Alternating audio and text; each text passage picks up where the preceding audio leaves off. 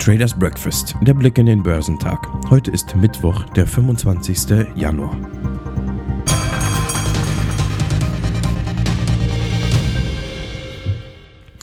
Die Tech-Aktien an der Wall Street konnten den Anstieg vom Vortag nicht wiederholen. Die neuen Unternehmensdaten waren eher durchwachsen, wodurch keine Begeisterung ausgelöst wurde. Die Aktien im asiatisch-pazifischen Raum wurden am Mittwoch uneinheitlich gehandelt und übernahmen damit die Führung von den Richtungskämpfen an der Wall Street während die Märkte in China und Hongkong wegen des chinesischen Neujahresfests geschlossen blieben. In Südkorea stieg der Kospi um 1,26%, während der Kostak um 1,65% zulegte. Der japanische Nikkei legte um 0,11% zu und der Topix stieg um 0,19%.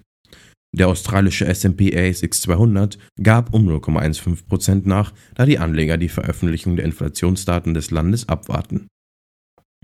Die Märkte in China und Hongkong sind wegen eines Feiertags geschlossen.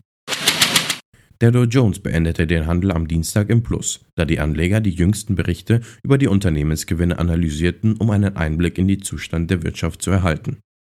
Der Dow stieg um 140 Punkte bzw. 0,31% und schloss bei 33.733 Punkten. Der S&P 500 sank um 0,07% auf 4016 Punkte, während der Nasdaq Composite um 0,27% auf 11.334 Punkte nachgab. Johnson Johnson wurde durch weniger verkaufte Covid-Impfdosen und den starken Dollar im letzten Quartal des vergangenen Jahres angezogen. Trotz eines Anstiegs des US-Geschäfts musste das Unternehmen internationale Verluste hinnehmen. Auf die vollen zwölf Monate gesehen stieg der Umsatz des Konzerns leicht auf knapp 95 Milliarden Dollar, wodurch der Gewinn im Jahresverlauf um 14 Prozent auf 18 Milliarden Dollar einbrach. Für das Jahr 2023 prognostiziert der Vorstand von Joaquin Duato ein weiteres gedrosseltes Umsatzwachstum, womit sich der Erlös auf 96,9 bis 97,9 Milliarden Dollar belaufen soll. Johnson Johnson ist für Marken wie Panaton, Carefree, Listerine und Nicorette bekannt. Der US-Mobilfunkanbieter Verizon erwartet für 2023 eine deutliche Abnahme des Gewinns je Aktie auf zwischen 4,55 Dollar und 4,85 Dollar, nachdem es im abgelaufenen Jahr noch bei 5,18 Dollar gelegen hatte. Dies ist niedriger als von Experten erwartet. Dieser Rückgang wird wahrscheinlich durch das angeschlagene Geschäft mit Mobilfunkverträgen für Privatkunden verursacht, da Verizon bei den Netto-Neuverträgen gegenüber der T-Mobile US-Tochter mit 217.000 im Vergleich zu 927.000 deutlich zurückliegt. Im letzten Quartal hat Verizon seinen Umsatz jedoch um 3,5% auf 35,3 Milliarden US-Dollar steigern können. Aber das bereinigte Ergebnis je Aktie ist auf 1,19 Dollar von 1,33 Dollar im Vergleich zum Vorjahr gesunken. Top-Performer am Dow Jones waren Travelers, Verizon und Caterpillar. Im S&P 500 überzeugten Packard, Travelers und Raytheon Technologies am meisten.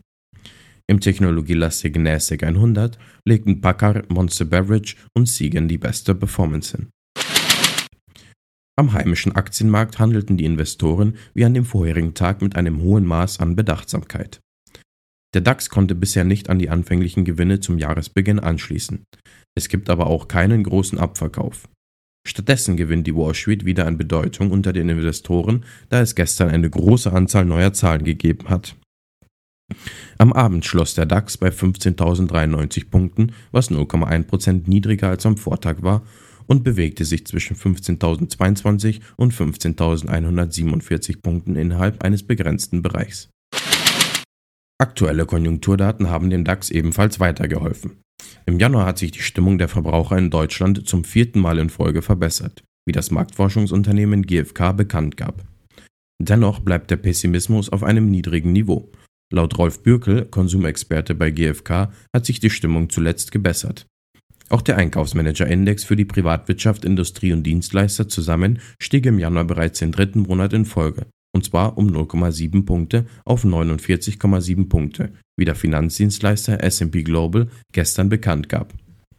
Dieser Wert ist der höchste seit sieben Monaten, liegt aber noch unter der Schwelle von 50 Punkten, welche Wachstum ankündigt.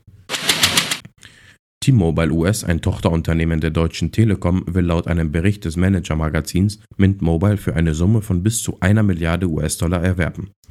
Neben einem festen Kaufpreis von 350 Millionen US-Dollar wird eine erfolgsabhängige Komponente in Betracht gezogen, was ungefähr 920 Millionen Euro entspricht. Ein Sprecher der Telekom wollte auf Nachfrage keine Kommentare abgeben. Top-Performer am DAX waren Daimler Truck, Münchner Rückversicherungsgesellschaft und RWE. Weder aus Deutschland noch aus den USA werden wichtige Wirtschaftsdaten erwartet. Geschäftszahlen kommen heute von Abbott Laboratories, Enterprise Financial, Amphenol, Anthem, ASM Holding, ASML, AT&T, Automatic Data Processing, Boeing, Cipla, Crown Castle, CSX, Dr. Reddy's Laboratories, Freeport McMoran, General Dynamics, IBM, Lam Research, Las Vegas Sands, Lonza, Nasdaq, NextEra, Seagate Technology, ServiceNow, Tata Motors, Tesla, US Bancorp und Win Resorts. Die Futures bewegen sich im roten Bereich. Der DAX ist 0,23% im Minus. Der Dow Jones ist 0,27% im Minus und der SP 500 ist 0,44% im Minus.